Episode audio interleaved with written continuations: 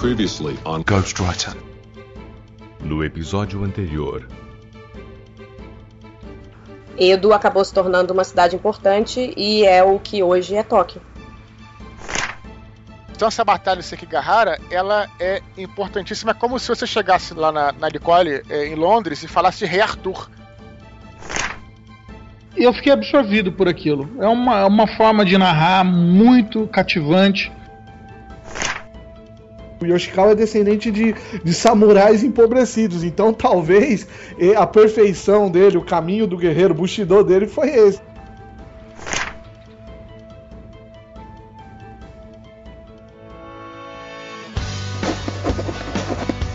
I'm a writer. Well, I'm a writer, actually. I am a writer. Ghostwriter.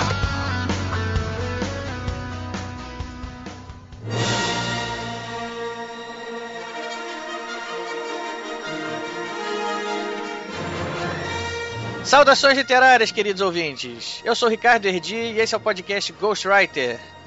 O programa de hoje é um programa muito legal. Eu já tinha vontade de fazer ele há muito tempo, mas eu finalmente consegui reunir um time de primeira para falar desse assunto que eu acho que de agora até o final do ano a expectativa de todo mundo só tende a aumentar e atingir níveis estratosféricos.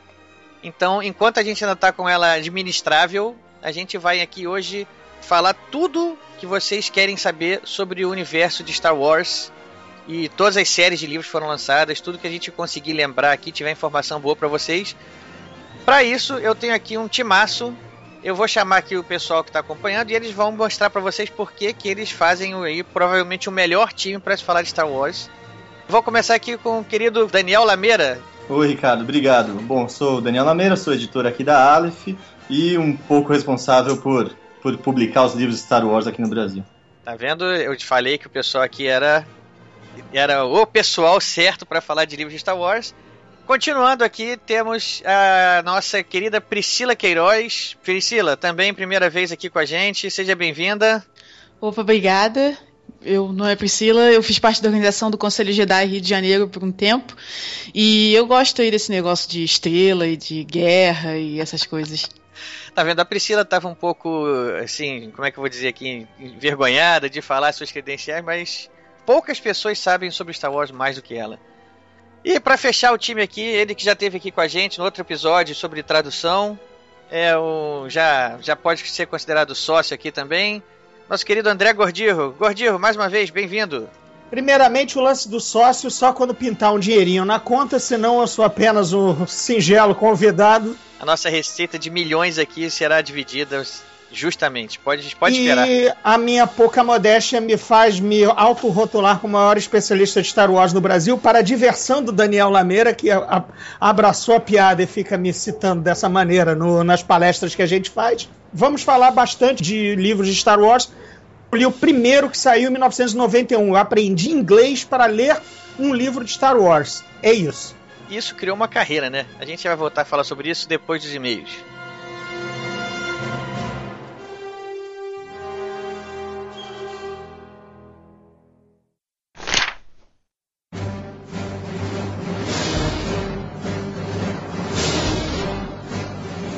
Salve, salve, amantes da literatura. Sou Rafael Modern, editor do podcast, e sejam todos bem-vindos a mais nova leitura de e-mails e recados do podcast Ghostwriter.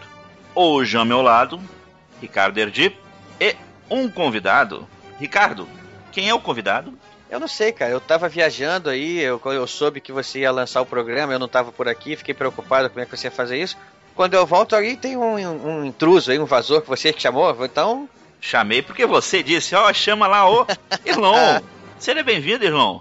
muito obrigado pelo convite. Para mim é um, um, prazer estar aqui. É mais ou menos assim, é a realização, né? De a gente ouve vocês, a gente tem aquele prazer de ficar aguardando podcast ser subido, né? E estar participando é, é muito legal o Irlon se apresentou, mas ele não disse exatamente quem, nós não dissemos por falta de. É o Carioca Perdido em Brasília, é isso aí. Exatamente, o Carioca Perdido em Brasília. Um ouvinte nosso que, obviamente, nós chamamos para participar aqui, porque Na programação, eu teria entregando esse programa para vocês na semana passada. E durante a semana passada, o nosso querido amigo Ricardo estava viajando e ia gravar com a gente o programa. Mas como eu atrasei, o Ricardo pôde chegar, mas mesmo assim, eu fiz um pedido pro irmão, irmão, não quer participar aqui comigo para me ajudar a leitura de e-mails? E depois que o Ricardo chegou, nem ia mandar o irmão embora, né? Maldade, né? É, aliás, Ainda bem, obrigado pela consideração, Mod. Com certeza. Irlon tá aqui, você é muito bem-vindo aqui, é mais um amigo que a gente fez aqui. E eu já vou até avisar aqui também que é, outros ouvintes aí, como, como todo mundo sabe, né? O Botter, Laudelino também, em breve também já vamos receber o seu convitezinho aqui. Pode se preparando aí, limpando a garganta, preparando seus, seus headsets, suas contas no Skype, que a hora de vocês vai chegar, hein? É, vai ter que mostrar a voz aqui. E se for uma voz assim. De taquara rachada. Aí a gente corta, né? Mas. Mas se for assim, tipo irmão pra cima, já tá bom, né, irmão? Irmão essa voz aí de locutor aí, de, de rádio, de, de. Como é que é? De dia dos namorados, lá do Nerdcast, tá ótimo. É, locutor de elevador. Por aí, tá ótimo. Então, Modena. Bom, gente, deixa eu falar um pouquinho sobre esse programa de agora, antes que a gente chegue nos e-mails ou outros recados. Ah, Modena, deixa eu interromper você rapidinho. Já, pô, tá? Pode Já interrompi? é só para fazer uma lembrança aqui, uma menção. Nós estamos gravando hoje, do dia 5 de junho, que é aniversário de ninguém menos do que o nosso querido Eduardo Spor. É o nosso padrinho, né? A gente pode dizer isso? Pode dizer isso, sem dúvida. Então, um grande abraço para Eduardo, meu mestre. Parabéns. Fica parabéns. aí um abraço, um feliz aniversário. Tudo de bom, que as, os ares da literatura cada vez mais aí soprem para você. Seja muito feliz. Isso. Saúde, paz, felicidade. E vida longa e próspera. Vida longa e próspera, sem dúvida. Bom, voltando aos recados, eu queria falar um pouquinho a respeito desse programa de agora. Como vocês já bem sabem, o episódio. Esse episódio é sobre os livros, a literatura envolvendo Star Wars, o universo expandido. E o programa ficou tão grande, né? O Ricardo sai falando junto com os convidados sem se preocupar com o coitado do editor que fica, né? Tema legal, mano. Tema emocionante. Eles me deram uma quantidade de, de tempo de gravação absurda que eu não consegui fazer em um programa só. E eu achei melhor quebrar em dois programas. Então está hoje com a parte 1 e na semana que vem já vai ter a parte 2. E eu prometo, semana que vem não vai ser 15 dias com uma vertente para 21, tá, pessoal? Não, vai ser semana que vem mesmo, sete dias. Semana que vem. Vai sair essa segunda-feira agora. Na próxima segunda-feira vai estar o programa lá no ar. Até para na média a gente voltar ao normal, né? Isso, isso, isso. Então, recado dado. Senhores, programa, dois programas sobre Star Wars. Só para ir começando a aquecer os motores, porque todo mundo sabe, em dezembro desse ano vai ser lançado o um novo filme de Star Wars. Chewie, we are home. Essa frase já fez muita gente chorar aí, que só pelo que já, já vimos. Quem sabe o que eu tô falando sabe. E uhum. para começar a esquentar esse ano especialíssimo de Star Wars, a gente já, já, resolveu fazer esse programa. E nada melhor do que dividir em dois. Temos dois programas então sobre o universo expandido de Star Wars. Aproveitem, mandem e-mails, mandem observações, tudo que vocês quiserem, porque, olha, vai ter coisa que vocês vão ver aí que é impossível não comprar amanhã. Vocês vão ver o que eu tô falando. E para aqueles que não querem ouvir o feedback do programa passado, por favor, pulem para o tempo. 23 minutos e 40 segundos. Bom, pessoal, para a primeira leitura de e-mails, eu escalei o Irlão. Irlão, fica à vontade de ler nosso primeiro e-mail de hoje. Então vamos lá. O e-mail é do Jefferson Níquel, 31 anos, economista de Curitiba. Olá, Ghost Podcasters. Confesso que vibrei quando vi sobre o que seria o episódio 52. Ainda mais com o timaço que foi chamado para a ocasião. Aliás, adorei a Nicole. Poderia ser membro permanente deste podcast supimpa. Tive a sorte de ter lido Musashi ainda, quando ainda tinha 16 anos. Por isso, posso dizer que ele fez parte da formação do meu caráter. Conforme foi dito no podcast, a grande qualidade da obra está na jornada de Takezo, para evoluir como pessoa e, consequentemente, como espadachim. Sim, acredito que essa é a ordem das coisas.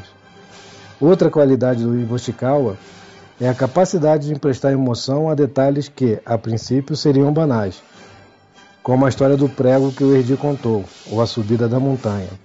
O autor consegue transformar a montanha num ser vivo e combatido e derrotado. Fantástico. Algo que não foi mencionado no podcast, mas que acredito que seja importante, são as notas de rodapé. Ao longo do livro, recebemos várias informações como detalhes históricos, geográficos e até mitológicos da cultura japonesa e chinesa, como a história do Rei Macaco, com sua nuvem voadora, que inspirou a criação do Goku. É isso. Vocês sempre estão surpreendendo. Continuem com a qualidade. Um abraço para o Modena e obrigado ao Expor por ter sugerido o tema. Abraço de volta. Jefferson, é, valeu pelo e-mail. Esse e-mail, como vocês sabem, nesse né, programa, né? Como vocês sabem, foi uma sugestão do Eduardo. E a gente quis montar um time legal para vocês aí. E o legal foi assim: chamamos o Bianco, o Bianco respondeu de primeira. Pum, fechado. Falar sobre o Musashi, tô dentro. Né? Chamamos a Nicole, fechado, tô dentro. E o Eduardo Cássio também, na mesma hora. Assim, então, assim, a gente nem. Nem teve muito problema para montar o time, porque todo mundo quis de primeira, assim, sabe? Foi foi galera que leu o livro mesmo fechou na hora porque era um tema legal é um livro marcante todo mundo que lê o livro sabe o quanto esse livro marca a gente quando a gente lê como eu falei já e vou repetir são dois livros de 900 páginas quando você acaba o segundo que você mais quer que tem um terceiro livro de mais 900 páginas para continuar lendo e continuar dentro daquele universo ali né porque dá aquela depressão quando se termina de e agora né? meus amigos foram embora como é que eu vou voltar a viver esse universo aqui né e foi fácil, foi muito fácil achar o time para fazer isso. O time foi um time muito bom mesmo. E foi muito fácil de achar isso que foi legal sobre, sobre esse episódio. Eu posso dizer com vocês que foi o programa em que eu editei com mais velocidade de todos. É mesmo, é? Isso eu também não sabia não. É. Novidade até para mim. É, em, termos, em termos do tempo que eu levei para fazer a edição, e não é especificamente porque, ah, porque foi curto, porque tive que fazer pouco conserto. Pelo grau do tema me empolgou tanto que eu permaneci também sem sair da frente do computador enquanto fazia o processo. Vai comprar o livro amanhã, né, Modena? Esse livro é difícil de comprar, né? É muito difícil. É, apesar de que eu, eu li toda a obra do James Clavell, né? E Shogun, né, tá lá de cara. Mas o. É aquilo que eu falo, Musashi é pra ser lido depois do Shogun. Não necessariamente, é claro, mas assim, é legal porque na, na cronologia eles são exatamente encaixados, né? Batalha de Sekigahara é o momento histórico que une os dois livros. Um termina ali e o outro começa ali. Exatamente. Então é muito legal você ter essa sequência lendo os dois. E assim, o Musashi é realmente é difícil de ler. Vai, se você procurar ele nos, nos sebos aí, você vai encontrar poucos e caros, né? Bem caros. Bem caros, né? Eu ouvi dizer que alguém um dia ia emprestar para mim, então fica aí. Não, pode cortar. Corta essa parte aqui agora, em off agora. Eu não tenho mais os livros. Eu, eu deixo aí para ver se algum ouvinte quer me emprestar, né? Ah, tá. Ricardo, vamos dar continuação ao segundo e-mail. Manda bola aí. Então vamos lá, e-mail 2. Boa tarde, meu nome é Marco André Mesa Salma, 39 anos. Escreveu isso aí no. de tarde, né? De tarde, né? Boa tarde, bom dia, boa tarde, boa noite, tanto faz. Dependendo da hora que a gente tiver, que a galera estiver ouvindo aí, tá certo, né? Mas continuando, vamos lá. Meu nome é Marco André Mesa Salma, 39 anos, médico psiquiatra, irmão mais velho da Nicole e amigo de infância do Eduardo Spor. Então tá aí o Marco André cheio de referências ao nosso programa passado. Né? Todo mundo sabe a Nicole participou, ele é irmão dela, o, o Eduardo também é amigo de infância dele, né? Também. Estou escrevendo este e-mail na qualidade daquele que comprou a obra que a Nicole leu, entusiasta da literatura e da história e cultura do Japão feudal. Adorei o podcast de vocês, gostei do papo e das considerações que vocês fizeram sobre a vida e a obra de Miyamoto Musashi. Ressalto que mu existem muitas lendas sobre o maior espadachim da história do Japão, como por exemplo ele ter sido o primeiro a empunhar a katana e o akisashi simultaneamente e criado este, entre outros, estilo de luta. Achei muito importante vocês falarem sobre a mente estratégica de Musashi e como ele aparentemente dominava os princípios da arte da guerra de Sun Tzu e com isso criou o livro dos Cinco Anéis, obra que influencia a cultura oriental e a nossa até hoje. Só senti a falta de vocês abordarem um pouco mais o legado de Musashi, mas a avaliação do livro foi ótima. Assim, também colecionei Vagabond na primeira edição brasileira, mas pelo que consegui descobrir, a obra nunca foi inteiramente publicada no Brasil. Eu também não tenho essa informação para dar também não, mas a gente chegou a comentar ela no, no, no programa, não foi? Não lembro. É, por favor, citem para os ouvintes que curtem mangá e leram Musashi sobre a brilhante obra do Lobo Solitário, Lone Wolf and Cub. Excelente mangá também sobre o período feudal japonês, que conta a história de um Ronin que viaja pelo Japão com seu filho. Abraço a todos e parabéns. Marco André Mesa Salma, MD PHD. Eu posso falar um pouquinho sobre o Lobo Solitário, porque eu li muito a obra do Lobo Solitário quando foi lançada aqui no Brasil. Foi o primeiro quadrinho japonês que eu li, ou mangá, vamos dizer assim, né? Eu tive quase nenhum contato até pegar o Lobo Solitário. E foi um tapa na cara, vamos dizer assim, porque eu posso dizer que o Lobo Solitário talvez tenha sido o primeiro livro, com exceção das graphic novels, de quadrinho navegando mais para um teor mais adulto. Aquele desenho preto e branco que a gente tinha aqui, né? Eu acho que é impensável alguém que lê mangá ou quadrinho, uma coisa clássica, que não tem que não coloque o Lobo Solitário lá nas cabeças, como sendo a primeira obra assim que, que leu aqui no Brasil e não ter gostado é, é difícil. Eu acho legal, sabe o que, Modena? Você pouco comenta sobre as suas leituras. E dessa vez você se sentiu impelido a comentar, tá vendo? Gostei. É, mas você é quadrinho, né? Já vão achar que eu leio pouco, não leio quadrinho. Oh, mas eu não leio Lobo Solitário há muito tempo, eu não leio quadrinho há muito tempo. Mas Lobo Solitário é uma coisa que fica marcante. Se você falando do Lobo Solitário, eu tenho, eu, na minha mente aparece as imagens dos quadrinhos até hoje. Olha só que legal, hein? Né? Ele empurrando o bercinho do, do, do menino, né? Enquanto passeava pelas. Não vou dizer assim jardim, mas pelas, pelas relvas, ou, ou capim, aquelas folhas altas. Bom, falei, né? Tá, tudo bem. Falou, né? É isso aí, eu fiquei. me empolguei. Gostei de ouvir você citando suas leituras. Procurem Lobo Solitário, gente. Isso aí é uma obra de referência de quadrinhos importantíssima. Você curte quadrinhos, Dirlão?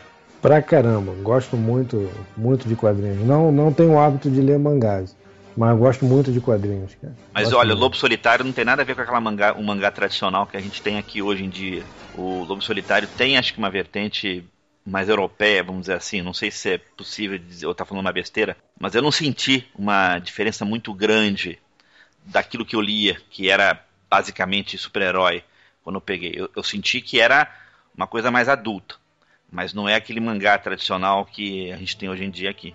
Ó, e por falar então em eu vou quadrinhos. fazer como diz o Modena, vou comprar amanhã. O Modena não, o Mata. O Mata. o Modena também já diz isso já. Também, como não, né? O bordão é pra todos. Olha, e eu vou de. Já que a gente falou de quadrinhos aqui agora, deixa eu fazer então duas indicações de quadrinhos aqui que a gente acabou. que acabaram chegando às nossas mãos aqui por, em função do, do programa. O primeiro aqui é. A Bandeira do Elefante e da Arara, do Christopher Casten Smith. Né, é, uma, é um quadrinho, uma história que se passa no Brasil colonial. Christopher, quando esteve aqui, já falou um pouco sobre ela, né? E eu já tenho a edição aqui nas minhas mãos. É, é belíssima, capa dura aqui, as páginas, a arte extremamente bem feita, caprichadíssima. Eu recomendo fortemente. Bandeira do Elefante da Arara. Deixa eu até pegar aqui só para só para dar mais detalhes aqui. É, Bandeira do Elefante da Arara, o Encontro Fortuito. Christopher Casten Smith e Carolina Milius, que é o- a, a artista. Vale muito a pena, a arte tá linda, que a qualidade da, da edição aqui tá bonita aqui. Eu me enganei que não é, não é capa dura, não, mas assim, é- tá tão bem feita aqui que eu até tava olhando para ela de longe aqui, tava até achando que fosse. Mas não- isso não, não diminui nada a qualidade da revista aqui, que tá excelente. A outra é uma revista chamada Beladona, da editora dentro do nosso amigo Arthur Vec aí, que lançou uma história de terror que se passa no Rio de Janeiro. E qualidade assim gráfica também não, não tem o que dizer, assim, é excepcional. Então quem gosta de quadrinhos aí, já que a gente enveredou por esse assunto, deixe essas duas indicações aí como, como um recado para vocês comprarem amanhã, porque tá valendo a pena. Só pela qualidade das revistas, né? É claro que pelo, pelo conteúdo também, pela história também. Então, estão valendo a pena comprar amanhã. Bom, pessoal, encerrando aqui a leitura de e-mails e os recados. Fiquem agora com a nossa gravação dos endereços, porque eu já estou cansado de falar sobre. Muito bem. Todo mundo vai ter que ouvir agora pacientemente os nossos endereços, a começar pelo nosso site, que é o programagw.podomatic.com. programagw.podomatic.com. O nosso Twitter, que é o arroba programagw, arroba programagw. O nosso e-mail, que é o programagw.gmail.com, programagw.gmail.com. Facebook, que é o facebook.com barra programagw, facebook.com barra programagw. E para terminar, aqueles que quiserem nos encontrar no iTunes, basta procurar pelo podcast Ghostwriter. Podcast Ghostwriter. Bom, retornando aqui, para a gente poder finalizar, já que o programa está esperando por nós. Irlon, muito, mas muito obrigado por você ter vindo. Agradeceu enorme e nos ajudou bastante aqui, nesse pequeno trechinho de leitura de e-mails. E a gente, como diz para todo mundo, a gente tem algumas perguntas para te perguntar. Deixa eu só falar Vamos, primeiro então. aqui também.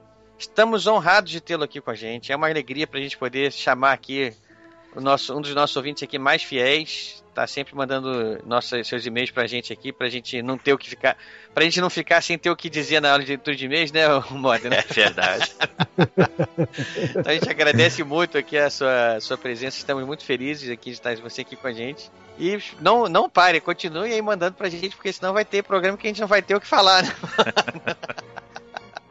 Bom, as perguntas são o seguinte: primeiro, tem que deixar o seu jabá, obviamente, né? Se tiver algum jabá para fazer, mas tem que deixar algum pelo menos, como todos os nossos convidados deixam. E, obviamente, qual o livro que você está lendo no momento. Bem, então vamos, vamos começar pelo jabá que não é meu, mas é, é pra galera que tá mais na nossa faixa de idade, né? Já que o Erdi e você puxaram a respeito de revistas em quadrinhos, então vou deixar uma sugestão. Batman 66, que é uma história sobre. Os personagens são aqueles do, do seriado, aquele Batman muito estranho que eu tenho certeza que muitos de nós adoravam, né? E as minhas leituras, eu neste momento eu estou com duas, uma releitura e uma que eu estou fazendo agora realmente, que é Príncipe of Thorn, de Mark Lawrence. É, esse livro é da Dark Side Books e eu nunca odiei e amei tanto personagens que estão presentes em um livro. Assim, é tão envolvente que vem aquilo, pô, por que você está fazendo isso ou por que você não fez aquilo? O livro é sensacional. E eu estou relendo da coleção Aventura do, do Caça Feitiço o livro número 1, um, que é O Aprendiz, que é de Joseph Delany. Vale muito a pena também. E como vocês puderam notar, eu sou fãzão de fantasia, né? E para mim que realmente eu tenho que dizer que foi um, um prazer muito grande, né? Ter sido chamado para ajudá-los. E eu acho meio difícil vocês não terem o que falar, não terem o que ler, né? Mas tudo bem, eu, vamos, vamos dizer que, que isso possa acontecer. Mas não vai, porque eu vou estar sempre presente ali, que eu realmente fãzão de vocês. Ó, não vai esquecer de dar aí um tchauzinho, mandar um alô pra alguém. Não tem alguém pra mandar? Tipo é, assim. É, quero mandar um beijo pra mamãe, pro papai, pra você, né? Pra você, Xuxa, né? Ó, bem, vocês não são muito parecidos com a Xuxa, mas já que vocês me impeliram a isso, então um grande abraço a todos aqueles que gostam de ler. Né? Um grande abraço para aqueles que estão sempre acompanhando vocês e o nosso Vida Longa e Próspera. Vida longa e próspera. Muito sucesso. Valeu, obrigado. Bom, pessoal, sigam agora com o programa.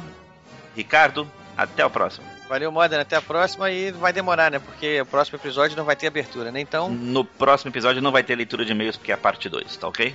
Ok, então descansinho pra gente. Valeu, Modena. Irlão, uma boa noite. Muito obrigado por ter vindo. Irlão, um grande abraço. Prazer, meu. Grande abraço.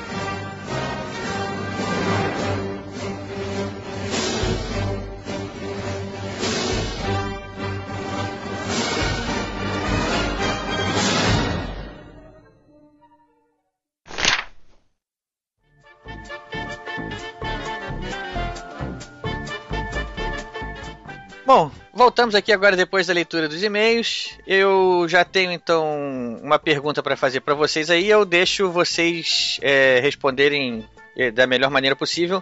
É, acho que para começar essa, esse, essa conversa, seria bom a gente poder contextualizar para si, o nosso ouvinte qual é a ordem de lançamento, quais são as séries importantes. E assim, vamos tentar falar, mas sem. Não é, não é obrigação, não é, não é importante mas tentar falar assim na, na, na ordem cronológica do universo. Né? O universo foi apresentado para o mundo em, no tal evento, no filme. Mas a partir daí foram lançados produtos paralelos, e é isso que eu quero que o ouvinte fique sabendo e aprenda e termine o podcast aqui sabendo tudo que ele puder saber sobre todas as expansões, todas as séries. Enfim, vamos lá. Daniel, quer começar aí, Daniel? Bom, legal falar que, que, na verdade, o universo expandido, o universo Star Wars, foi apresentado quase antes do primeiro filme, né? O, toda a produção do, do Uma Nova Esperança foi bem complicada, o George Lucas, é, todo mundo tinha certeza que ia ser um grande fracasso. Estava estreando, estreando em poucas salas, E ele tinha um diretor de marketing, o Charles Lippincott, que fez muito do que hoje a gente conhece de divulgação de cultura pop começou ali com ele. Então ele começa, por exemplo, painel em Comic Con é, em 76, ele faz, e, e hoje é, é, padrão, né? E ele teve uma ideia muito boa, que era lançar junto com o filme uma novelização de Star Wars. Então ele contratou um, um grande autor de ficção científica, que é o Alan Dean Foster, para escrever essa novelização.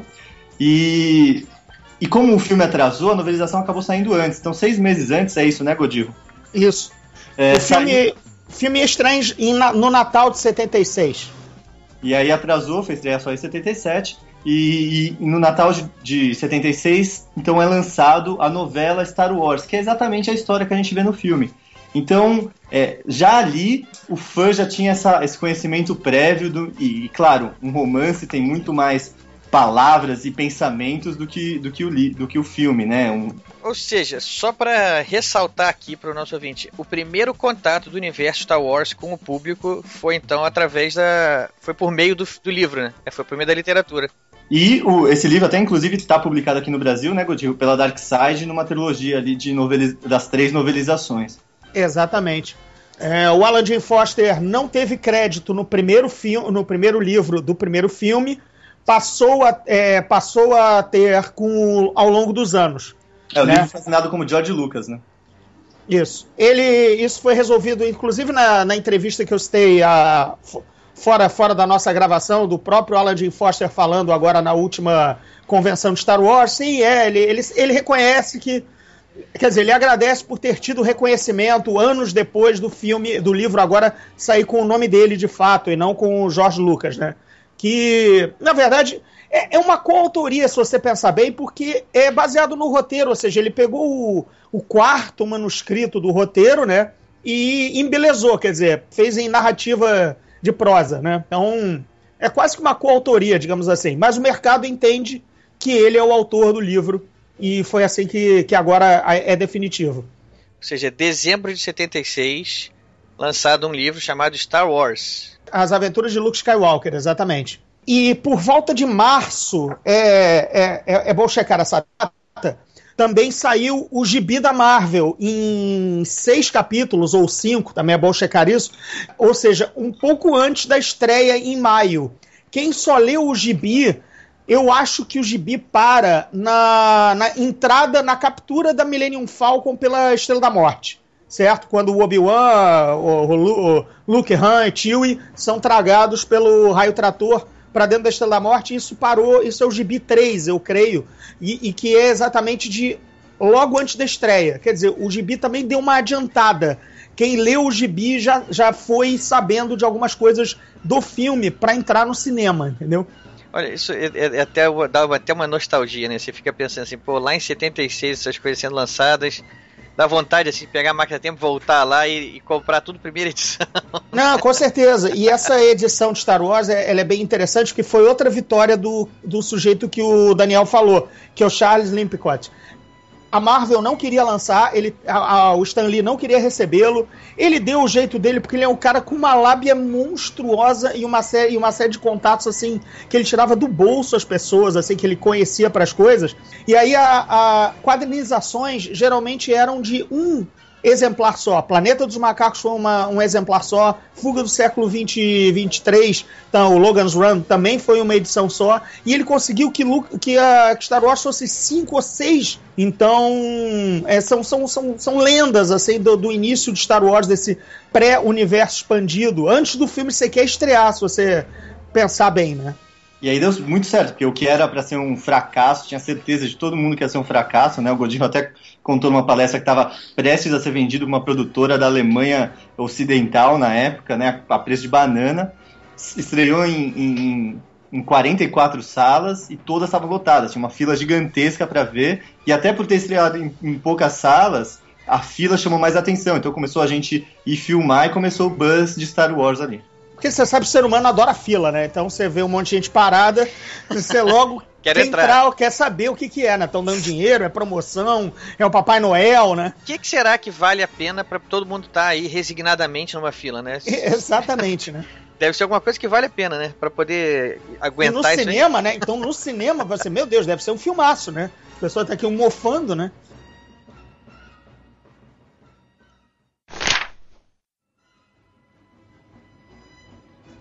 Bom, mas a partir daí, os filmes foram lançados, né? Mas provavelmente já agora, entre os filmes, já deve ter tido outros lançamentos de livros. E aí, vamos lá, eu quero começar a construir essa história do- dos livros de Star Wars aí. Vamos lá. Vamos fazendo essa cronologia aí, Daniel. É, entre os filmes aparece o Splinters in the Mind's Eye, né? Que é depois de Uma Nova Esperança, né, Godivo? Isso. Conta uma continuação do primeiro, do primeiro filme e com um rumo bem diferente do que ia tomar no episódio 5. Esse e a, a capa original do filme, é- do livro, é tão legal porque o, o Luke e a Leia estão de costas para o leitor, né? Por quê? Porque o Lucas, olha só, estava tão na produção ainda do filme que o Lucas não tinha o direito de imagem do Mark Hamill e da Carrie Fisher para eles aparecerem com rostos na capa. Olha só. Então o, o, o Splinter sai com os dois de costas. Sabe assim, é, é absolutamente surreal. Ela com sabre de luz. Ah, e o Lucas no o Lucas manda o Alan Jim Foster matar o Darth Vader. Como assim? No- isso no livro? É, porque ele achou o Darth Vader um vilão muito ruim. Isso ele- o Alan Jim Foster conta em entrevistas. Porque o Lucas chegou, se resignou ao fato de que o Darth Vader no primeiro filme é apenas um capataz. E ele não faz grande coisa no filme a não ser sufocar dois ou três eh, in- eh, imperiais, sabe? Nosso Ele colega aqui da editora fala que ele era o, o leão de chácara da Estrela da Morte. Né? Isso, Leão de Chácara, exatamente, capataz, exatamente, capitão do mato, mas é o cara, é, é isso, é, é capanga do vilão, vilão o Moff Tarkin. Não, o vilão manda explodir um planeta inteiro, entendeu? O Vader só faz cara de mal lá dele e cruza o braço. E ainda tem o lance de que nesse livro rola um clima entre a Leia e o Luke, né? Porque, tipo, ainda não tinha tomado a decisão de que eles iam ser irmãos, etc. E aí, então, ainda rola um climão, sabe? Incesto, assim, a lá, Jaime Lannister e Cersei Lannister, assim. Eles se pegam mesmo, né? Esse pegam, tem pegação no livro, tem pegação. Peraí, não é só um Nossa, clima, não, é, vergonha. é Não, não, não, clima- fato consumado no livro. Não, não, tem, tem um, tem um ra- rally roça, um roça e rola, enfim. Ou seja, Cersei e, e, e Jaime Lannister tão, não tem nada de novidade ali, né? É uma Que galáxia jeito. muito liberal, gente. Muito liberal. É por- porque fica revelado que o Lucas tinha absolutamente zero plano, ma- master plan pra saga inteira. Se o cara me, me chama, ah, não, mas a saga de Star Wars é a saga completa da desgraça de Anakin Skywalker. Bullshit! Uma ova. O cara manda o, o Vader ser morto por um, um autor contratado pro segundo livro, entendeu? Sabe? Não, não, não tem a menor. né? Ele não tinha a menor ideia do que ele estava fazendo. Ah, mas eu tô chocado com essa informação.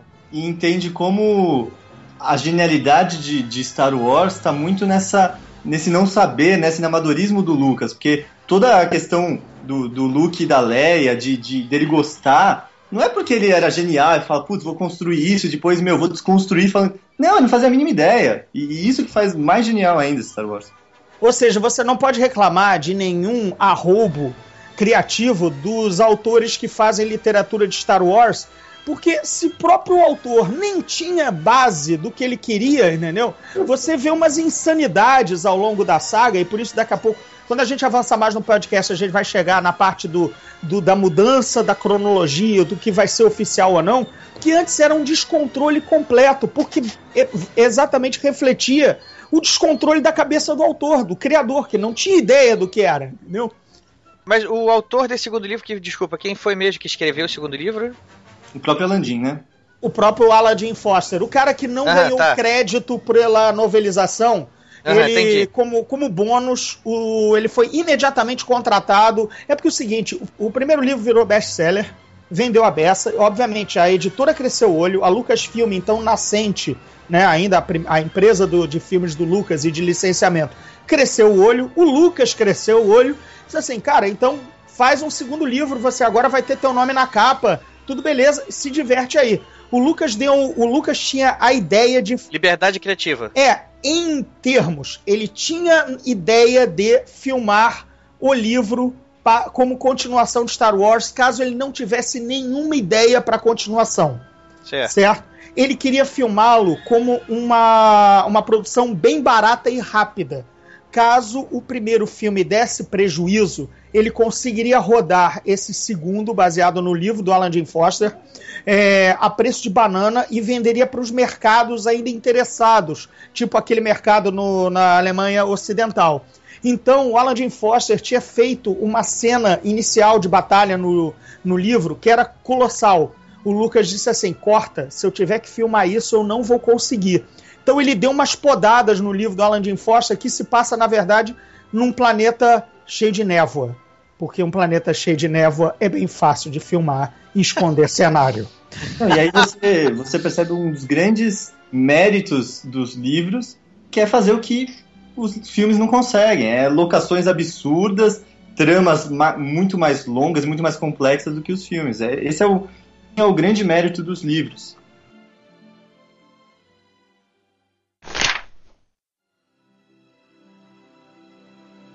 Ô, Daniel, só uma coisa. Defina para aqui para o nosso ouvinte o que, que é o universo expandido de Star Wars. Vamos lá. Assim, vamos, vamos imaginar que algum ouvinte está ouvindo isso aqui simplesmente porque se interessa, mas não entende absolutamente nada. Só viu o filme, gostou e veio aqui ouvir só para aprender um pouco mais. Claro. A Disney até tem um, um vídeo que, que eu posso te passar para você colocar no post, que é bem legal. Ah, legal. Vamos sim, vamos botar no post sim. Mas resumidamente, é, o universo expandido de Star Wars são todas as histórias que se passam no universo criado pelo Lucas, que não são os filmes que eram deles, né? Agora não é mais. Então qualquer jogo, qualquer livro, quadrinho, é, as animações, algumas é, são consideradas cânones, né? Porque foi feito mais próximo da Lucasfilm. Todas as histórias que passam às vezes muito tempo depois do filme, ou é, alguns anos, ou é outro personagem que, que é o foco do, do livro. Então é um, um livro sobre o Han Solo, um livro sobre o Lando, ou o que, que aconteceu com o mestre do, do imperador, quem era esse cara, como então ele cria um universo gigantesco e repleto de referências é, para você entender melhor ou, ou, quiser se divertir com mais histórias nesse universo. Qualquer produto Star Wars lançado fora da trilogia original dos filmes é era o universo expandido. Isso, exatamente. O que tá na tela vale. É, acho que é o, o slogan que mais é, rapidamente resume, entendeu? É, o que tá na tela vale é o, é o oficial, né? O que você tá vendo ali é o oficial. Ou valia, porque agora com a Disney isso vai mudar, mas isso a gente vai falar pro fim do programa. Então, beleza. Continuando lá nos livros aí. Então, a trilogia do Han Solo. Né? Essa primeira trilogia que, meu, muitos fãs gostam, tem um quê de Indiana Jones, né? Godinho, você leu ela? Não, eu passo, cara, milhares de oportunidades de ler e nunca, nunca li. Ele, ele é, é escrito por veteranos também de Star Trek, de, de, de, ficção científica da revista Isaac Asimov, né? É uma, é uma galera boa. É uma galera boa que fez. É, e os autores desses livros, a partir daí, começa também a ter uma. Como é que, como é que funcionava isso? Eles já não tinham mais assim. O, o, George, o George Lucas já não, já não pensava mais. Vem você escreve essa continuação aqui, você escreve essa continuação aqui. Como é que o funcionou problema isso? é apontar Lucas como fonte de tudo. A partir do momento que ele cria o licenciamento da Luca da o, o da, da Lucasfilm, quem cuida disso era o responsável. Atenção, pensa que nessa época a Lucasfilm devia ter 20 pessoas, tá? Então, não era departamento de marketing com 120, mais um diretor, um vice-presidente, um carro, uma vaga na garagem, não. Era uma pessoa para licenciamento de livros e associados, entendeu? Uhum. Essa conversava na, como, qualquer, como qualquer cara hoje em dia faria, nas editoras, com o Daniel, com a Priscila, comigo, bababá, bibibi, e vendia ideias e alguém comprava. E o cara, assim, a, e a editora, ah, eu tenho o cara certo para escrever esse livro pra gente papum, acabou, entendeu? Sem grandes guidelines. Tinham guidelines, né? Não, não matar fulano, não matar Beltrano, né? Mas muito insípido. É, nesse começo eles nem podiam usar os personagens principais, né? Tanto que essa trilogia é só o Han Solo e o Chewie. E, e tem um, um que é importante para entender o porquê que a Lucas é, começou com isso, porque o, o, George Lucas, quando negociou os direitos com as Fox, é, a Fox não acreditava tanto é, no, ou desacreditava tanto no filme, que ela aceitou tranquilamente uma coisa que nem existia tão bem na época, que era que o George ficasse com, a, com os direitos da, das continuações e de objetos derivados, né? Então, é, coisa de licenciados, que era uma coisa que não existia, não, dá, não, não tinha controle disso até a época. Então, Star Wars, é, a gente falou de Charles Picot revolucionando em marketing, é também um, uma revolução em, em, como hoje a Marvel, etc., trabalham é, colecionáveis, trabalham todos os objetos relacionados à saga. É, então, esse lance do marketing e de licenciamento de produtos é porque a Fox te, tomou um grande prejuízo com os produtos associados ao Doutor do Little, o primeiro, tá, gente? Do Rex Harrison, um musical, e não a refilmagem do Ed Murphy. Ed Murphy. Então, o Doutor do Little original, eles lançaram boneco, tinha um monte de coisa cereal, e tudo isso encalhou. Então, quando, poucos anos depois, veio a ideia do Lucas ficar com camiseta, bonequinho, é, cookie, cereal, essas coisas, eles não fizeram a menor tanta questão, né? a menor questão. É, isso, o, há, há umas pequenas controvérsias que a gente depois vai resolver ao longo do tempo do, do podcast, mas o fato é que é, não abriram mão de imediato, mas acabaram cedendo, entendeu? Foi uma, uma parte fácil do contrato de ser resolvida. Resolvido isso, trilogia do Han Solo lançada aí. Não foi um grande boom, né? Não, dos livros tá falando, né? É, o André talvez saiba mais do que. Acho que teve seu nicho dentro da expectativa de vendas, tipo os livros de Star Trek, por exemplo, da época, que sempre existiram, sabe? Era, era nicho. Nenhum deles repetiu o sucesso estrondoso da novelização do filme. O Depois que teve uma trilogia do personagem preferido do André também, o Lando, né? É, teve, teve isso, exatamente. O Lando também teve seu lugar ao sol, isso já após Império Contra-Ataca, quer dizer, a gente já tá avançando, mas já, a gente já tá avançando, mas não tem tanto livro assim não no início, é, tá? 83 ainda, né? É, é, o Lando, exatamente, acho que a, a, trilogia do Lando já é 83, quer dizer, depois veio a novelização do Império Contra-Ataca, a natural novelização, com um cara, o Donald Glut, que era um amigo do Lucas da época de faculdade. Eles brigaram por causa do direito autoral desse livro, um, um problemão, enfim. E depois teve o livro também do Retorno de Jedi. Era basicamente isso, tá? As novelizações, as aventuras do Han Solo não continuaram, as aventuras do Lando também foi um livro só, que eu me, que eu me lembre. Quer dizer, não, não vingou, né? Não era uma coisa assim forte.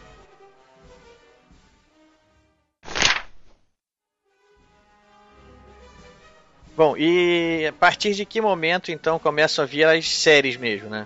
Então, é, depois de 83, não só os livros, mas Star Wars como um todo cai ali num, na época negra, né, que, que, que chamam. Que não tinha nada de Star Wars, o Lucas estava traumatizadíssimo, não queria mais falar de Star Wars. A Lucasfilm, é, depois de alguns anos, passa a se dedicar a outras coisas, os jogos Adventure e tudo mais, que são incríveis, aliás. É, então parou. Quem gostava de Star Wars, como tinha é uma época pré-internet, não tinha como saber se ainda tinha um público é, esperando, um público ansioso por Star Wars. É, então essa época não teve quase nada de 83 para até 90. Godiro, continua aí, senão. É, ah, beleza. É, aí a gente chega a um, a um momento assim de, de, de lucidez, digamos assim, de, de estalo certo? Está, é, nessa é, era negra, ou agora em termos mais politicamente so, uh, corretos, era sombria de Star Wars nos anos 80, pós Retorno de Jedi, é, afinal, lembramos, o lado negro agora é lado sombrio para não criar é, sabores. Não ferir suscetibilidades. Não ferir suscetibilidades. Então, nesta era sombria dos anos 80, pós Retorno de Jedi, uma coisa fez Star Wars se movimentar no mercado literário, aliás, no mercado de livros, não literário, digamos assim. Foi o RPG de Star Wars da West End Games, lançado em 1987. Ainda assim, é um livro, né, gente? Afinal, é um capa dura, tem texto. Não é, e não é só regrinha de RPG. Tinha os. Como sempre, aquele pessoal tinha extrema liberdade de criar qualquer coisa. Aquela mesma que a gente já falou no início do, da conversa. Né? O Lucas tava, nem ligava, é, a Lucasfilm tava, também tava, não estava nem aí, porque não tinha um gerenciamento para isso.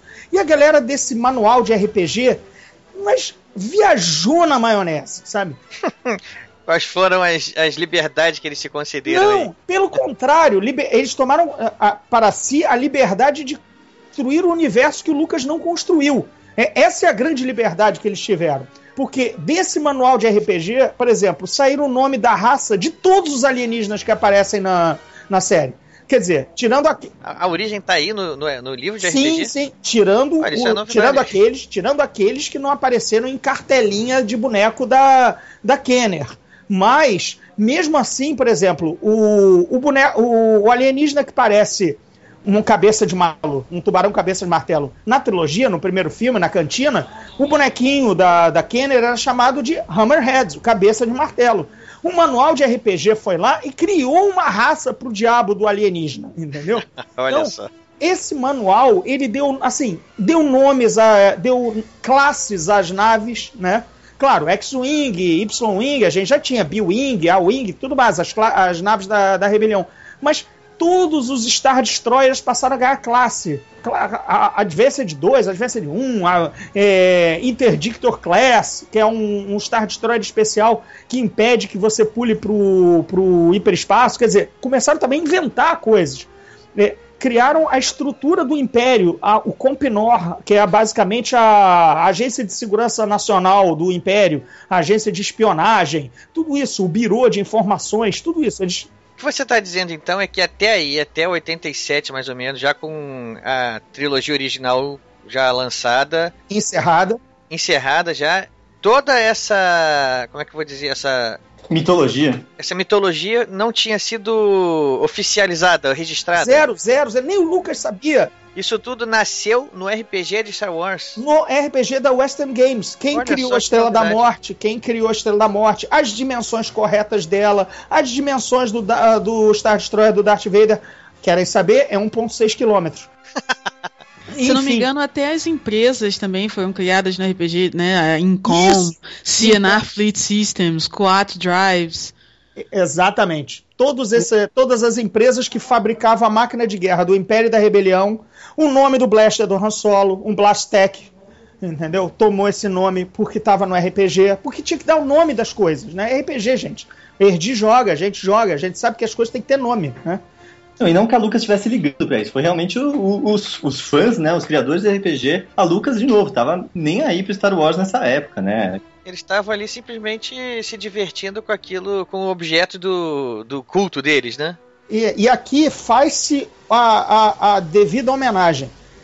Não importa os livros que tenham saído, não importa os livros que tenham saído, se são agora Legends, se não são, são universo, não valem.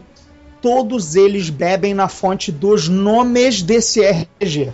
Todos. Tá? O nome da, da- da- de um droid, as classes de droid, as, as raças, tá tudo lá. Um maluco fez isso e uma equipe, claro. Mas principalmente um maluco, o que é o Bill Slavzek. Se eu tô enganando o nome dele, desculpe, Bill, foi mal. Mas beijo Bill. tio Bill, ele fez tudo. Ele fez tudo, sabe? Ele e a equipe dele. Então, esse, esse é, é valiosíssimo. Tanto que ah, a gente vai chegar já já no Timothy quando ele foi fazer o primeiro manuscrito do, do livro, que a gente já vai chegar a falar desse livro, ele recebeu uma pilha dos manuais da Western Games, ó. É tudo que tá aí, beleza? Porque não precisa inventar nada, porque já, já fizeram. As naves estão aí, as dimensões, quantos torpedos elas carregam. Né? Sabe, esse tipo de coisa minúcia, né? Que, que A o Lucas. enciclopédia tá aí, pronto. Aí, você vai- o- eles terminaram de criar o universo que o George Lucas criou. O George Lucas não deve saber quantos torpedos protônicos a, uma X-Wing carrega, né? E os caras sabiam. Priscila, quantos carrega, Priscila? Ah, cara. es- é- Esses detalhes eu já não consigo mais lembrar. Eu achei que a Priscila ter resposta assim na ponta da Não, língua. teve assim. uma época que eu teria essa resposta pra você. Hoje em dia eu já não consigo mais. Ah, mas- Provavelmente um só, né? Porque todo piloto de X-Wing só podia dar um tiro naquela va- naquele, naquele bueiro da, da Estrela da Morte, né? Não eram só, eram pelo menos dois, né? Porque o tiro ainda solta dois ao mesmo tempo. Eu acho que ele faz aquela curva de 90 graus, que é impossível, Também. na verdade, né? Eu sabia que a Priscila. Eu confio na Priscila, tá vendo? Na- Ali, total, eu também acho que o Luke usou a força, cara, porque é a única explicação.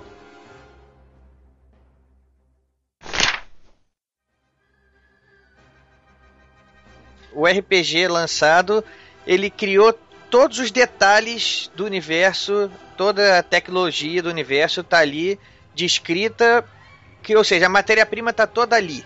E, e, ainda tinha uma literaturinha, tá? Porque dentro do manual tinham continhos, né? Tinham coisas para te ambientar, né? Cartas do, do, do off pro outro, né? Assim, falando da rebelião, cartas secretas do comando da rebelião, memorandos, uma, uma delícia, né? Um, um, texto lúdico, assim, não só dado, dado, dado, dado, dado, né? É, duro, né? Ações duras, assim, sem, sem jogo de cintura. Aí parece um, uma luz no fim do túnel, né, junto com esse, com esse guia, que é o, o pessoal da Bantam Books, que resolve ver o, o Star Wars, os editores, e fala, meu, por que, que a gente não faz a continuação dos filmes em livro? E aí alguém fala, ah, parece uma boa ideia, né? Por que não? E eles vão atrás de quem vai fazer isso, isso em 89, 88. E eles tinham um autor de ficção científica que era muito bom, eles acharam que tinha um, um, uma pegada que podia dar certo, e chamaram então Timothy Zahn, que passou a revolucionar o universo expandido do Star Wars. Ele lançou a partir daí que livros e, e que histórias, de né, que séries que estavam sendo contadas aí. O Zan não foi chamado do nada, né? Ele era um autor da casa, da Bantam, que eles tinham acabado de assinar, e ele, a especialidade dele era ficção militar. The Star Wars, né? Militar, né? É, é, é, o cara, ele gosta de naves, conflitos, grandes naves de batalha, então ele era o cara. Mas enfim, é, qual foram os livros que ele lançou então? Esses, é, foram os, na sequência seriam esses livros que foram lançados? É, a gente está então a gente chega agora no, no, que é considerado um dos livros mais importantes de Star Wars de todos os tempos, que é o Herdeiro do Império, é, o Heir to, Heir to the Empire. É, uh, é isso, né? Heir to the Empire. É, isso. É, é, é, é, o Heir to the Empire, não Hair to the Empire, que é, como a gente apelida. Não é o cabelo do Império. O cabelo, do Império. Né? O que é o. Que é o The Jedi que estava na cabeça. Então, é o apelido, o apelido carinhoso do livro. Então o cabelo. O Heir to the Empire é lançado. Qual é a sinopse da, da, dessa, da história do Herdeiro do Império? Então isso que é interessante. É a primeira vez que deixa um autor, e o, o Timothy Zahn, ele veio para o Brasil ano passado é, para lançar a versão é, nacional do livro, que a Aleph lançou, e ele falou o dia que ele recebeu essa ligação, né? É bem tem entrevistas. Ele recebeu uma ligação e falou: "Olha, a gente quer que você seja o primeiro autor a continuar a história de Star Wars. Então, você vai poder falar do Luke, você vai poder falar da Leia, do Han". E ele falou: "Meu, é um, eu não sei se eu tô à altura, mas é uma oportunidade que eu não posso perder". E aí ele conta uma história que se passa cinco anos depois do Retorno de Jedi é, e conta o, o, que aconteceu depois, né? Os rebeldes ganharam, mas e aí? Quais que são as, os desdobramentos disso? É, a sinopse é essa e com detalhes um, a, além. Quer dizer, precisava-se de um vilão e o, o Zan resolveu não usar um, mais um Sith, mais um Sith, mais um Thess com poderes hum, da força. Ele queria o anti-Sith né, um cara que de alguma maneira anulasse a força. Certo? Ele, ele descobriu uma maneira, um bichinho, lá, lá, lá, li, li, li que, que cria um bolsão anti-força para que ele pudesse combater o, o, o, grande, o grande empecilho dos planos dele, que seria o Luke Skywalker, que é o Jedi mais, é, no termo podcast, fodão da galáxia. Então, é, resultado, é, ele, ele criou um vilão que é bem a cara do Timothy Zahn, porque, como eu falei, é um cara que vem de ficção militar. Então, ele criou um super estrategista, um ex, um ex, ex não, né? Porque o Império acabou, mas ele ainda é um almirante, um grão almirante do Império, do que restou do Império. Então ele é um, ele bola um grande plano de unir o Império de novo, o, o remanescente imperial, e dominar a galáxia como é o que todo vilão quer. Mas obviamente ele não é um Sith Lord, ele não é um senhor dos Sith, ele não tem o lado negro ao lado dele. Então ele, o Zan pegou, fez uma pegada diferente. Ele traz Star Wars um pouco mais pra, pra realidade, né? Que só dá pra fazer em livro mesmo. E, então ele. É, você vê a, as tretas, as, os engodos políticos por trás da, da construção da nova república, né? Não é ganhar e beleza, tá tudo certo. É, ó, galera, deixa quieto, a gente agora tá mandando. É, não, é porque, a, se você pensar bem, a Aliança Rebelde, ainda assim, é um movimento, digamos, terrorista, certo, gente? Eles foram for, por, por meio de golpes terroristas contra, o, contra o, o, governo estabelecido, eles tomaram poder. Ou seja, eles também são uma facção militar. Né? Aí, gente, trocou uma, um, um, um, um, império por outro, uma ditadura por outra. Não, tem que ter democracia na galáxia, né? Mas a gente usou de um golpe de Estado. Então tem umas coisas assim bem legais que você não esperava ver em Star Wars. Assim, pô, o lado feio da rebelião, de afinal ter sido um bando de terrorista, né? Que ganhou uma. que trouxe liberdade para a galáxia. Mas vamos construir essa liberdade agora, né? Com democracia, com eleição, com, com jogos políticos. Aí a Leia vai mais para esse lado, né? Porque a Leia sempre foi a senadora, sempre foi a princesa senadora e tal. Então tem umas sacações bem bacanas. Por outro lado, ele também explora, ele explora o lado do Han Solo criminal, né? Então, para dar um jeito na galáxia, eles precisam de meios ainda escusos, precisam contar com os contrabandistas, pra, porque a aliança, a, a nova república ainda é frágil. É, é, é bem o Brasil, sabe? Começam a ter assim umas, umas, ah. Umas um, uns mensalões, uns, uns negócios assim escusos. Estamos na moda, então. É, é. Então o Han Solo tenta unir os contrabandistas para para ficar ao lado da, da nova república. É, porque na verdade eles não têm pessoas para fazer a logística, né? Então eles, ele precisa atrás da, dos contrabandistas para ajudar nisso. O, a Leia tá grávida de, de gêmeos, né? Isso a gente descobre logo no começo e tá tentando lidar com jogos políticos. E o Luke é triste ali, como o último dos Jedi, tentando se entender. Começa o livro com o último contato dele com, com o Kenobi. Então é, é esse ambiente que a gente vai viver no, no Herdeiro do Império e toda a trilogia Tron que começa aí. É interessante porque quando o Retorno de Jedi acaba e tem a festa, agora então com a edição especial tem uma grande festa em Coruscant e eles derrubam a estátua do Imperador e tudo mais. Se você termina de ver o filme, você pensa, ah, bom, beleza, a rebelião ganhou, agora o Império está destruído e a rebelião passa a ser o novo governo da galáxia. E não é bem assim, né? Porque você está falando aqui de uma galáxia. E se nem em um, um, país as coisas são assim tão rápidas, imagina em uma galáxia enorme com planetas diferentes, com seres diferentes, culturas diferentes. Então a trilogia do Tron ela é muito sobre a nova república tentando se estabelecer como governo mas tendo que lidar com o Império, porque o Império ainda é o governo. A rebelião destruiu a Estrela da Morte, mas o Império ainda é o governo presente em vários planetas, e tanto que a capital do Império, Coruscant, e, e inclusive o, o Zan foi a pessoa que deu o nome de Coruscant para a capital do Império, isso foi uma das pequenas coisas que o Lucas acabou aproveitando nos filmes. A capital do Império ainda é do Império. A rebelião não, não tomou o planeta, né? Isso acontece mais pra frente. Então a trilogia do, do Tron é bem isso. É, é, como que a rebelião deixa de ser um, um bando de gente unida em torno de um ideal e passa a ser um governo de verdade. É, esse é um bom livro para começar a ler o universo expandido de Star Wars. Assim, se a pessoa nunca leu, esse é um, um livro incrível porque foi o, o livro que deu esse pontapé para o que vai virar depois. E mesmo que hoje seja Legends, né, seja é, depois a gente vai falar da diferença de Legends e, e Canon, mas é uma história incrível e, e que quem só viu a trilogia original vai se divertir muito vendo. Outro motivo, assim, porque eu acho que esse é um bom livro livro para as pessoas começarem é que o Zan, ele é um cara que ele entende Star Wars. Quando você lê o livro, você é como se você estivesse vendo filme ele pega a voz dos personagens, ele entende a voz dos personagens. Quando ele escreve o Han Solo, ele está escrevendo o Han Solo como ele foi interpretado pelo Harrison Ford. Ele está escrevendo a Leia como foi interpretada pela Carrie Fisher. É muito difícil, aliás, eu, eu não me lembro de ter lido uma cena que o Zan escreveu em que eu parasse e pensasse, putz, mas o Han não falaria assim, sabe? A Leia não faria isso. Ele, ele entende muito, muito bem os personagens. E isso foi uma coisa que eu achei muito legal na palestra dele, uma das palestras que ele fez ano passado, ele falou sobre isso. Alguém perguntou para ele sobre como, como era. Fui eu, essa, fui eu, foi essa pergunta. Essa eu sempre não, quis fazer para ele. Então não foi você, porque você não estava aqui em São Paulo. Foi então você, Daniel. Fui eu. eu. Foi você, né? Eu fiz na do Rio. Isso. Porque isso era uma coisa, desde que eu comecei a ler os livros, isso é uma coisa que às vezes as pessoas falavam mal do Zan, ah, porque o final foi ruim, porque não sei o quê. Mas eu sempre defendi ele com esse ponto, porque ele é muito bom nisso.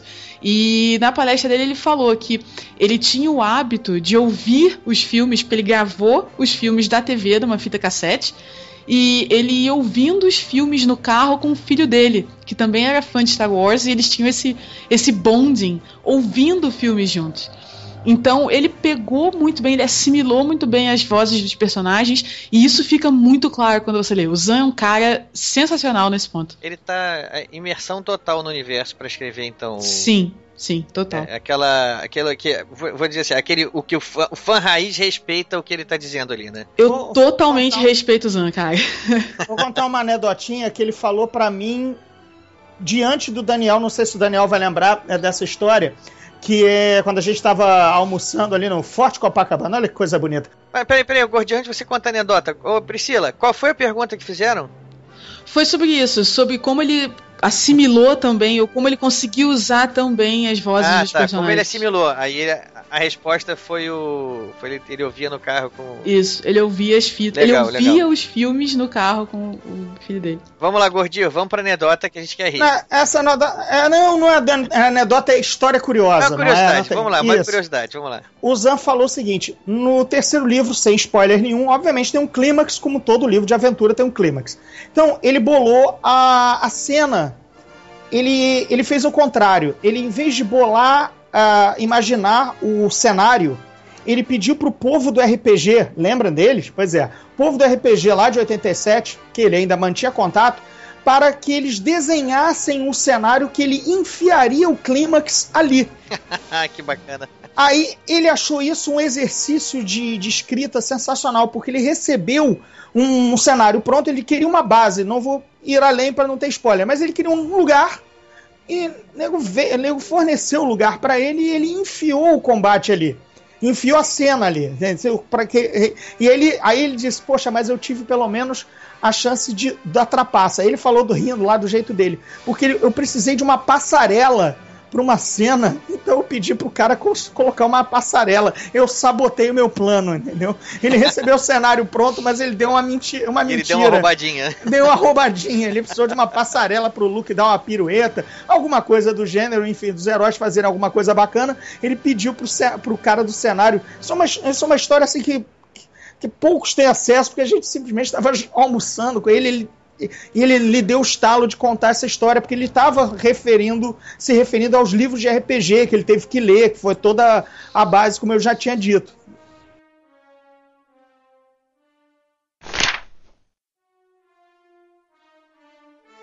Toda a tentativa de estabelecer o um novo governo, né, o que o Império ainda não está totalmente derrotado. Isso tudo é a sinopse do primeiro livro, Herdeiro do Império, ou é da trilogia? Da trilogia. É, a trilogia. No, no segundo... Quais são os, os, títulos que compõem a trilogia? Vai lá, Daniel. É o Herdeiro do Império, Ascensão da Força Sombria e o Último Comando. O Último Comando. Então esses três livros juntos, eles fazem eles perfazem toda essa história que a gente pincelou aqui agora, né? É, ele é chamado da trilogia do Tron, porque esse inimigo que o André descreveu é, é, é incrível. A gente já lançou o primeiro, a Aleph lançou o primeiro no fim do ano passado, trouxe o Zan para fazer diversos eventos na Comic Con, e a gente lança o segundo, Dark Force Rising, é, agora no mês que vem, se tudo der certo. Olha só, que beleza, em primeira mão aqui pro nosso ouvinte. Depois a gente manda a capa para você postar aí. Pô, legal, manda assim que a gente bota lá junto do. A capa tá sensacional. Quem tem as edições de 91, 92, 93 originais americanas é para sentar e chorar, porque as brasileiras estão um espetáculo, cara.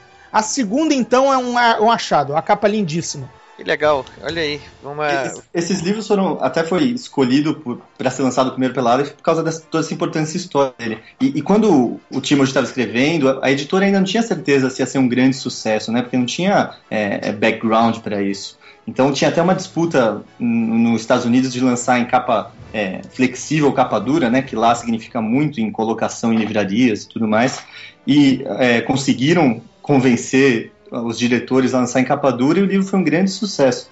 É, entrou em todas as listas de mais vendido, foi, foi uma explosão é, no universo Star Wars, tanto que até influencia depois o Lucas a querer voltar para fazer os filmes. E a ideia no começo era lançar os livros como se fossem um filme. Então, tanto que ele é lançado em maio, em 91, o segundo é lançado em maio de 92, o terceiro é lançado em maio de 93, que a ideia era criar um evento para os fãs de Star Wars, um por ano, um livro por ano. Mas não, não acabou sendo isso, né? É, cresceu o olho, né, gente? Vendeu demais, assim. É... Assim, fora, fora, fora do que era esperado, virou uma febre. Ah, e o plano original bonito, assim, né? Muito. Ah, vamos lançar um, um, livro por ano, como se fosse um filme, livro-filme. Rapidamente virou série, li, vários outros livros se seguiram. E aí virou a, uma zona que é o que a gente vai tentar dar uma destrinchada rápida, porque agora não dá nem para falar de livro em livro, porque a gente vai ter aí 60 títulos, entendeu? É isso que eu ia falar. A partir daí, a, a coisa ganha um vulto que é já não dá mais para acompanhar, né? É, é claro, tem sempre as pessoas que vão querer consumir tudo e acompanhar todos e, e, e, e ler tudo que sair a respeito.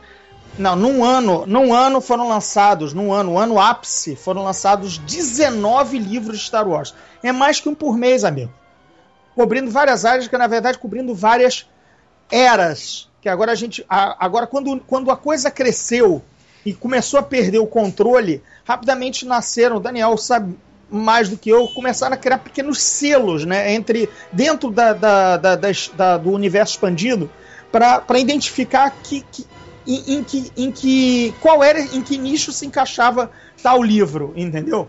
Que os livros começaram a ter nomes aliança, traição, ascensão, é, sabe? Uns nomes assim que não querem te dizer muita coisa, sabe? É, e, então eles passaram a entrar, ser, ser catalogados dentro das eras, né? Aí a gente tem a era da Nova República, que é essa do Timothy Zahn, iniciada por ele, né? A Nova República, logo depois do Retorno de Jedi. Nós temos a o novo Conselho Jedi, que é logo depois, quando o Luke já começa a estabelecer um Conselho Jedi novo, com novos Jedi que ele encontra. Temos a Velha República, baseado no, no videogame Knights of the Old Republic. Quer dizer, e aí é 10 mil anos atrás, quando, quando, quando havia o Império Sith com um Sith pra cacete, e Jedi também a, a beça. Então é 10 mil anos atrás, pode ter, a história pode ser qualquer coisa, porque não tem nada a ver mais com a família Skywalker. Aí nós temos a. que mais? Nós temos a Era da Rebelião, que são os livros sobre ainda Guerra nas Estrelas Império e Retorno de Jedi, quer dizer, quando a, a, o Vader ainda estava vivo, o Imperador também. Quer dizer, você começa a criar pequenas eras cronológicas para ambientar tanta produção de livro de Star Wars. E eu acho que vale até dizer assim, quando a gente fala que o universo expandido explodiu nessa época, é porque além dos livros é, regulares, vamos dizer assim, começaram a sair, por exemplo, livros para crianças, livros para jovens adultos. Então você começou a ter um monte de histórias diferentes que estavam no mesmo universo, né? E aí como é que você dá uma unidade para isso? Certamente alguém já, leu tudo e já tem sinopse de todos esses livros. Assim, é possível criar uma coerência, é possível a gente dizer que todos esses livros, todas essas séries têm coerência entre si, ou seja, você não vai pegar um livro em que um personagem tal morre e outro livro aquele personagem, em vez de morrer, ele se casa. Tem um mínimo de coerência, assim, muita gente continuou a história do Zan, então a Leia realmente teve gêmeos, e, e, tem séries ali de 12, Fate of the Jedi, of Jedi e, e, outras que, que, desenvolvem isso muito longe, assim. É, tem um mínimo de coerência, mas coerência total tá, tá longe. Assim. É difícil até pela quantidade da produção, né? É, e, e agora, sabe, conhecendo um pouco mais o mercado editorial, às vezes o editor que começou a cuidar de tudo com muito carinho ou ele é demitido, ou ele vai trabalhar numa concorrente, e aí, amigo, o salário falou mais alto, ele já não cuida mais da, da criança. Aí vem um outro cara, entendeu? Com outra mentalidade. Aí também se perde, imagina. Tudo, tudo é longevo, né? Mas Star Wars é maior do que as pessoas que fazem, né? Se as pessoas vão embora, trocam por outras, são outras a, a, a mudar o, a regra do jogo. É, você tem uma coerência, assim, é uma, uma continuidade, né? Bem por cima.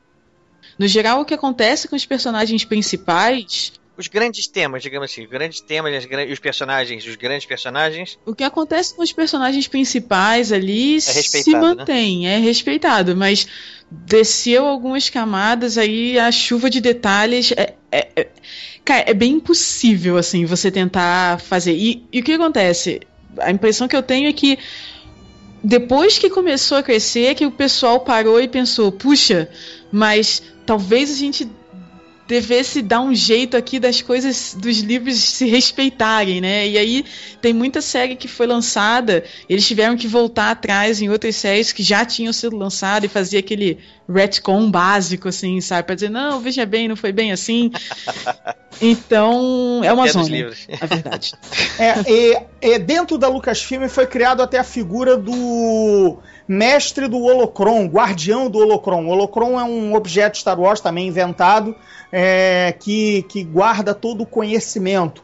Eles criaram uma função dentro da Lucasfilm que é um maluco que cuidava de, um, de uma base de dados que catalogava todas as minúcias de todos os livros e games para ter uma base para, sei lá, um novo autor, um novo editor poder consultar. Tipo, um, esse, esse speeder bike realmente voa a essa distância, essa raça realmente respira debaixo d'água, sabe? É, o Luke realmente nunca visitou esse planeta? Não, não, já tinha visitado em tal livro. Quer dizer, começou a ter uma base de dados. Isso não quer dizer controle editorial ou visão editorial, tá? Foi só uma ferramenta que pelo menos veio dar um, um alívio para você ver o tamanho do monstro, entendeu? Porque daqui a pouco você não sabia se o Luke já tinha visitado ou não. Ah, não, mas ele já voltou a Tatooine seis vezes. Seis, cinco, nunca voltou depois, depois dos filmes, sabe? Coisas do gênero, sabe?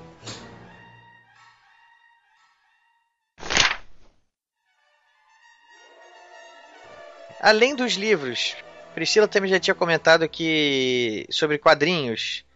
É, o que que tinha de produção de quadrinhos também nessa época aí? Ou a produção de quadrinhos ainda não era é, grande ou importante o suficiente. Na verdade, o cara que manda mais de quadrinhos aqui é o Gordirro, porque ele é o cara que coleciona todos. Eu só coleciono alguns. Essas voltei para falar, voltei a falar besteira. Vamos lá. ah, os quadrinhos, assim como cresceu o olho para os livros, cresceu o olho para os quadrinhos também. Quer dizer, a, a, olha só, pré-era sombria, não era negra, por favor pré-era sombria, a, a, a Marvel ainda a Marvel publicava Star Wars como desde o início, desde o primeiro filme. Para você ver, o interesse por Star Wars morreu tanto no, me, no meio dos anos 80 que o gibi de Star Wars é cancelado em 85, quer dizer, dois anos, dois anos dá o quê? 20, 20 24 edições, mas vamos colocar aí 20. 20 edições depois do fim do Retorno de Jedi, né? Quer dizer, 20 meses depois já não tinha interesse a coisa já estava minguando, as aventuras já ninguém mais queria saber, já não tinha Vader, não tinha nada. Perdeu sentido para aqueles heróis, né? Então, acabou, acabou o gibi. E ele é retomado justamente na mesma época que o Zan, Timothy Zan, nosso amigo Timothy Zan, lança Herdeiro do Império, sai o Dark Empire, o Império do Mal, aqui no Brasil, que é um gibi também meio que quase que simultâneo, quase que simultâneo em lançamento e em cronologia com Duzan. Ele também, ele é o pontapé inicial do universo expandido em gibi, porque a partir dali ele também vendeu muito. A partir dali também começaram a, começou a ter uma nova série de gibis pela Dark Horse, que era o, o terceiro, terceiro poder, digamos assim, da, das editoras de, de, quadrinhos dos Estados Unidos. Né? Então, nós temos, claro, os gigantes Marvel e DC, a DC Comics, e aí a gente tinha a Dark Horse, que era a maior das independentes basicamente um Botafogo, assim, né? O, o, o, o maior dos pequenos ou o menor dos grandes, entendeu? Assim, basicamente o, a Dark Horse era isso, o cavalo preto mesmo. Então, ela, lança, ela entra com uma série também de sucesso de gibi de Star Wars e aí lança também várias eras, sabe? Tipo, também tem o seu gibi da, da, da, da, velha, da velha República, também tem seu gibi do. Tem o casamento, o casamento do Han Solo com a Leia acontece no gibi e não em livro. Tá? Olha aí. É, é um gibi muito divertido porque ele é basicamente a Leia escolhendo o vestido de noiva.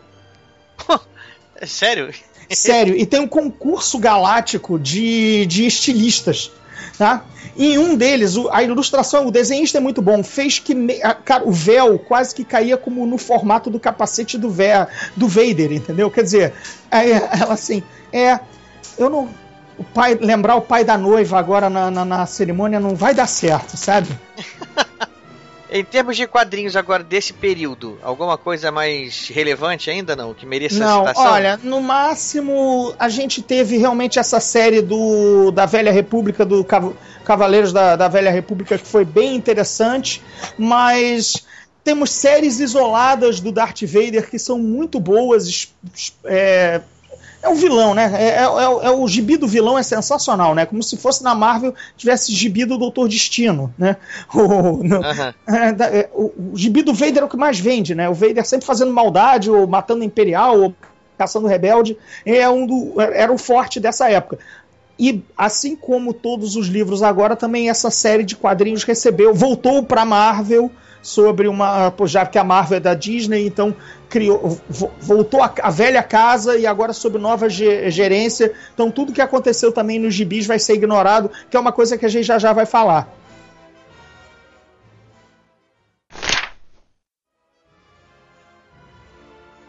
Então vamos voltar para os livros agora. Daniel, continuamos na sequência aí?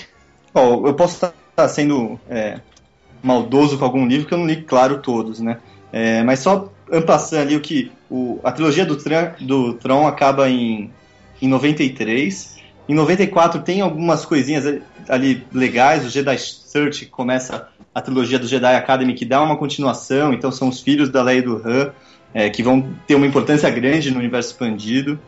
Tem o The Courtship of Princess Leia, que putz, é, é bem legal, que, que primeira vez cria o planeta de Datomir, que, que não tinha aparecido ainda e, e, depois é usado em jogos e tudo mais.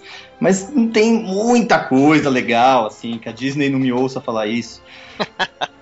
Em 96 começa a, a série do X-Wing, que são vários livros, mas são todos muito divertidos. É, vale a pena dar uma lida esse é super elogiado, tem um cult following, assim, tem uma pequena, um pequeno nicho cult que segue esses livros, porque ninguém ali tem a força, entendeu? Então é. você realmente vê o lado sofrido do, do herói rebelde que não tem o roubo da força, né, ao seu lado, né? né? Não consegue abrir um Star Destroyer com a força do pensamento, não deflete blaster com arma de luz, não, amigo. É gente como a gente, soldado sofrendo na trincheira, pilotando caças, vivendo missões heróicas, mas contando só com a sua habilidade. Não tem a força como, como, como magia, como roubada, né, a seu favor, né? Então eu, ele é bem legal. Eu perguntei Inclusive... o que ele indicava pra gente lançar aqui, porque, meu, são muitos livros e a gente consulta bastante é, os fãs, o André foi extremamente consultado e, diversos outros sobre o que a gente podia é, fazer de legal. E o Timothy Zahn indicou o X-Wing, é interessante, fiquei bem curioso para ler. Em 96 também tem um, um evento. Deixa eu, deixa eu só fazer uma parte sobre o X-Wing. Eu super recomendo essa série. O Michael Stackpole, depois do Zahn, é o meu ator favorito de Star Wars, porque ele é outro desses que entende muito bem a voz do personagem. E ele é o cara que na série X-Wing ele transforma o Ed Antilles no, no, favorito dos fãs que ele é hoje. O Ed, o, o piloto de X-Wing, companheiro do Luke no Red Squadron, e ele é o personagem principal dessa série. São 10 livros, se eu não me engano. O último saiu agora, em 2012, inclusive. Ele cria alguns personagens novos, ele dá mais destaque realmente pro lado militar da coisa e o livro The Bacta War é um momento. É, é, um. Cara, é um momento muito épico, assim. Você leu quantos então, desse aí, Priscila? Desse, eu li os quatro primeiros desse. Dessa série? Dessa série, que inclusive são os quatro primeiros que o Stackpole escreveu. E é muito legal, é, é bem. É, é... Então vamos lá, sinopse dessa série pra gente. Da série, não é nem dos livros, não. Sinopse da série.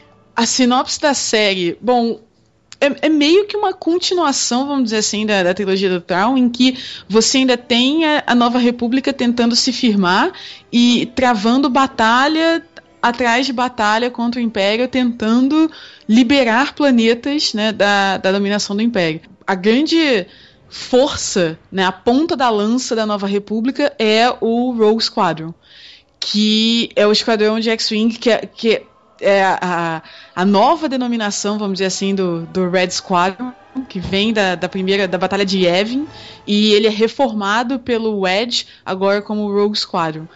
E ele é a ponta da lança da Nova República, é a força, são, são os, os melhores pilotos e a força mais letal da, da Nova República. E eles estão na, na frente de várias dessas batalhas, como pilotos em batalhas no espaço e às vezes como agentes de solo para fazendo missões de espionagem para tentar liberar um planeta. Tem toda essa coisa da, da, das batalhas épicas que a gente está acostumado com Star Wars, com o, a, a, espionagem, o trabalho, é, o covert ops, né, a, a, o trabalho de infiltração e liberação dos planetas e batalhas no chão. Então, é muito legal para quem gosta de mais ação, assim. E os personagens são muito interessantes. Ele cria o, o, ele trabalha mais o Ed Antilles, ele cria o Coran Horn, que é outro piloto de também, que tem também uma, um, alguns seguidores.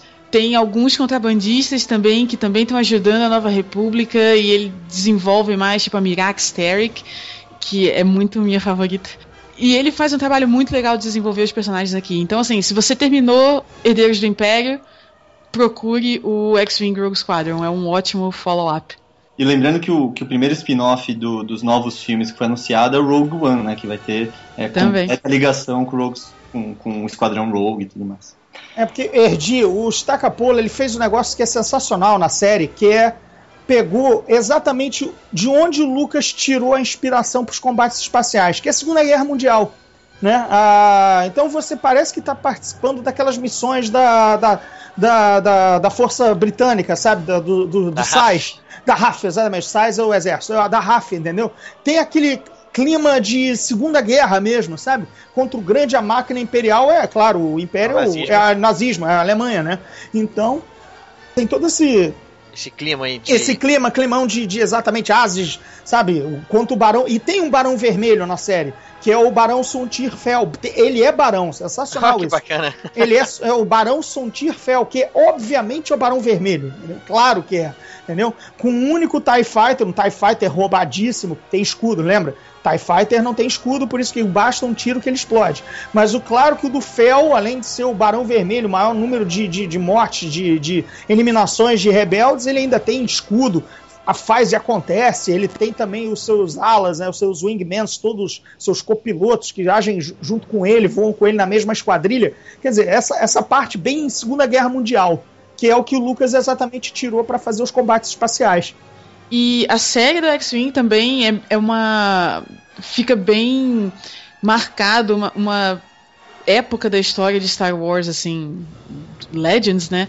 Que é a época dos Warlords. Então você visualiza realmente como o Império está quebrado e você tem vários auto-intitulados uh, imperadores, né, lutando para ser a pessoa que vai unir o império depois da morte do Palpatine. Então, tem vários warlords. É, é, o império está brigando entre si, basicamente. E no início da série, para os quatro primeiros livros, é, você tem uma vilã mulher, que é a Izene Izard, e ela era a top comandante do, do Império, que acaba sendo a pessoa que meio que assume o manto do comando do Império com a queda do Palpatine, à custa de muita intriga política e vários assassinatos.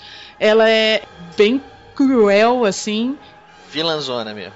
Bem vilanzona e tem um visual muito marcante, porque ela tem um olho vermelho e um olho azul. O uniforme dela é de uma cor bem diferente do que a gente está acostumado a ver de oficiais imperiais. O uniforme dela é vinho. E ela, ela, é uma personagem bem marcante. E ela é a grande vilã do começo da série. E é uma personagem muito maneira. Eu acho que você está me convencendo a publicar esse livro. Cara, por favor! Por favor!